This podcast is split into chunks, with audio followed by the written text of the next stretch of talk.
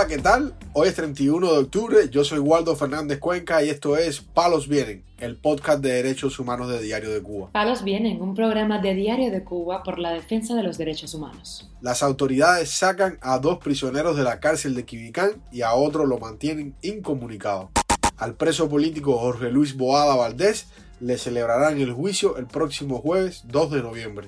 Los periodistas presos Lázaro Yuri Valle Roca y Jorge Bello Domínguez viven bajo el acoso constante de sus carceleros. Lo más relevante del día relacionado con los derechos humanos en Palos Vientos.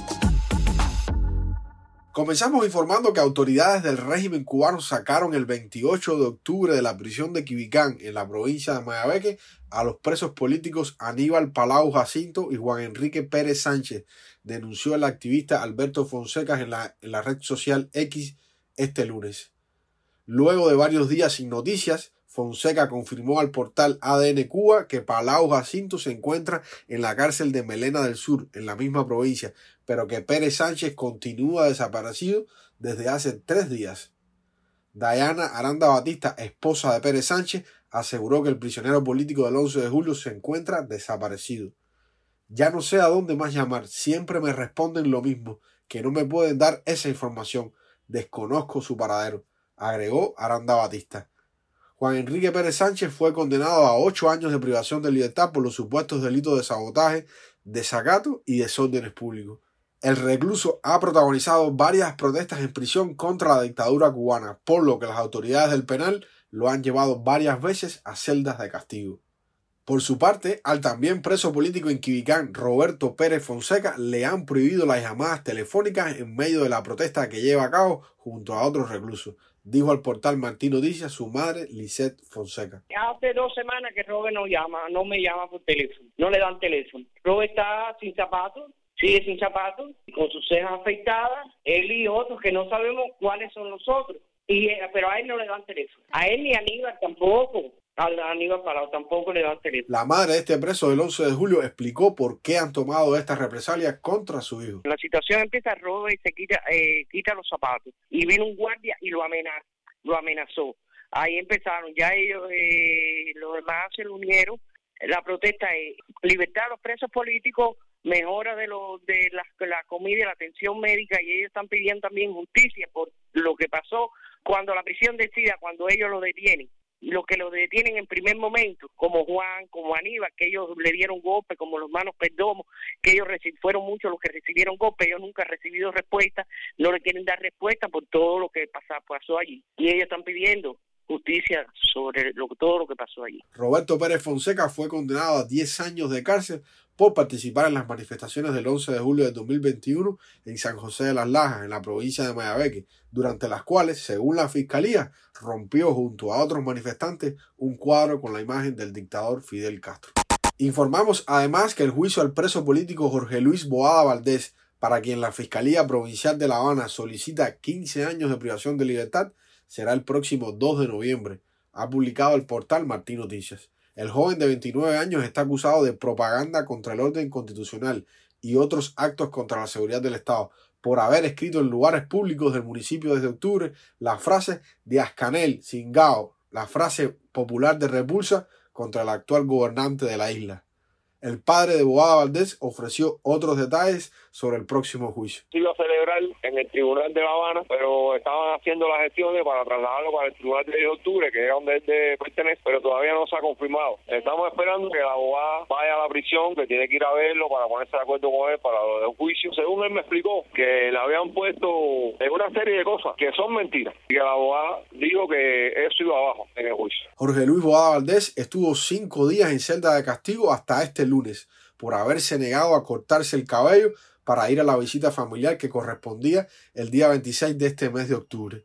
Un familiar explicó a Palos Vienen de Diario de Cuba que el preso fue obligado a pelarse y por ese motivo el prisionero se molestó, le dijo unas palabras a los guardias, fue esposado, maltratado y metido en una celda de castigo. Palos viene. Para finalizar, informamos que los periodistas independientes Lázaro Yuri Valle Roca y Jorge Bello Domínguez, que cumplen prisión política, se encuentran en deplorables condiciones en el penal de máxima seguridad combinado del Este, además de ser víctimas de hostigamiento por parte de la seguridad del Estado. En comunicación telefónica con su esposa, Lázaro Yuri Valle Roca reiteró el viernes que no se pondrá el uniforme de preso. Esto en protesta por la reciente golpiza de la cual fue víctima de manos del teniente coronel Airén, segundo jefe del penal. Por esta actitud, Valle Roca ha sido amenazado por Vladimir, jefe del edificio número 2 del complejo penitenciario, y también por el jefe de orden interior. Ellos trataron de intimidarme diciéndome de que, podía traer una sanción conjunta que tendría que cumplir los cinco años aquí en el edificio sin derecho a mínima y se me podría poner dos años más de conjunta. Eso fue la intimidación. Yo le dije formas yo asumiría la responsabilidad de eso y que yo no iba con esto a ponerme el uniforme. Y le dije también que me hicieron mal la medición de la vista, no concuerda una con la otra. Valle Roca, de 62 años de edad, director del blog digital y canal de YouTube Delibera, fue condenado por el presunto delito de propaganda enemiga de carácter continuado a 5 años de prisión. También en el mismo penal cumple 15 años de condena por su participación en las protestas populares del 11 de julio en el poblado de Huila de Melena, provincia de Artemisa, el periodista Jorge Bello Domínguez, sentenciado por los presuntos delitos de sabotaje con carácter continuado, robo con fuerza, desórdenes públicos y desacato. El viernes pasado, Bello Domínguez tuvo visita familiar y su madre, Marta Domínguez, dio detalles al portal Martín Noticias de la difícil situación en la que lo encontró. Ojito me estuvo explicando, mami, todos los días sin comer a base de caramelito, ahora no les dejan pasar ni caramelo, los presos están muriéndose de hambre, y él es diabético. Entonces dice que es un chícharo con agua y sal sin un sazón, sin nada. No hay medicamento donde los presos están enfermos y no tienen nada ahí adentro. La chincha, ¿para qué? Fumigación. Dice que las condiciones cada día allí son más malas y más malas. Jorge lo reprime mucho porque no participa en nada. Se niega a todo. Ahí lo vigilan, no lo dejan sacar ni una carta para las hijas. Jorge está en el edificio 1, tercero sur. Allí hay presos comunes. Lo tienen aislado de muchos presos políticos que hay ahí. En más de una ocasión, Bello Domínguez ha sido víctima de provocaciones y falta de atención médica en la cárcel. A pesar de ello, en sus cartas sacadas desde la prisión, dice que continúa firme en su posición contra el régimen cubano. Palos Vienen, un programa de Diario de Cuba por la defensa de los derechos humanos. Estas han sido las noticias de hoy en Palos Vienen, el podcast de derechos humanos de Diario de Cuba. Pueden escucharnos en DS Radio, Spotify, Google Podcast, Apple Podcast, Telegram y SoundCloud. Yo soy Guardo Fernández Cuenca y mañana regresamos con más noticias.